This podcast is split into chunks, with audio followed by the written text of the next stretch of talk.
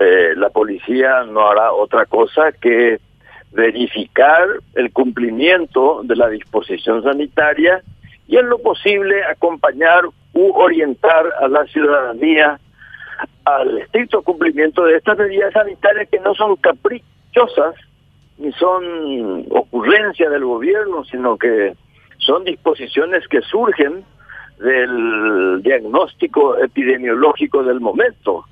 Y estas son medidas preventivas eh, bastante flexibles, entre paréntesis, y comparando la situación epidemiológica, porque los contagios se multiplican aceleradamente y el número de fallecimientos también.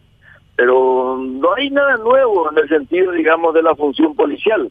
Probablemente lo que estamos estudiando también es coordinar con fuerzas militares y fiscalía la ubicación de retenes con militares y policías y, y, fiscalía, sobre todo de tal suerte hacer un estricto control de alcotés. Eso sí creo que va a ser bastante riguroso, en el sentido de que el, alcohol es uno de los principales causantes del desorden en cuanto al cumplimiento de medidas sanitarias.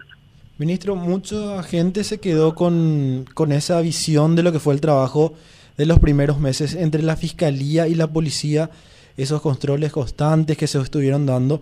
Pero últimamente hay, al parecer, no, no sé si no hay un trabajo en conjunto o no hay una, una mayor fuerza para ver a los efectivos policiales en las calles con los controles. Se hablan de restricciones, si bien la ciudadanía debe cumplirlas. Vemos que no hay mucha mucha fuerza tanto para lo que son las manifestaciones ni lo, para lo que son los controles de los fines de semana.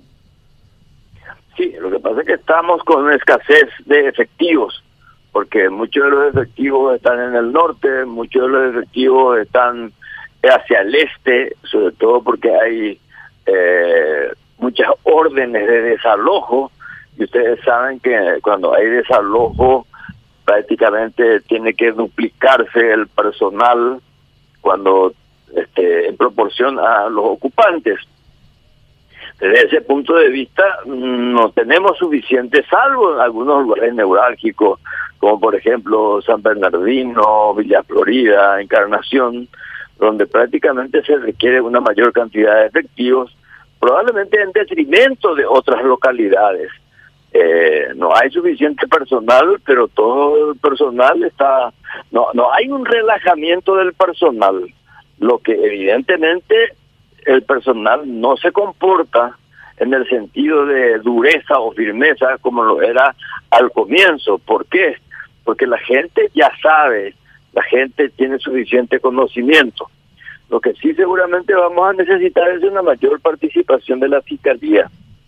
Eso sí, para el control de los alcotes y de la patrulla caminera.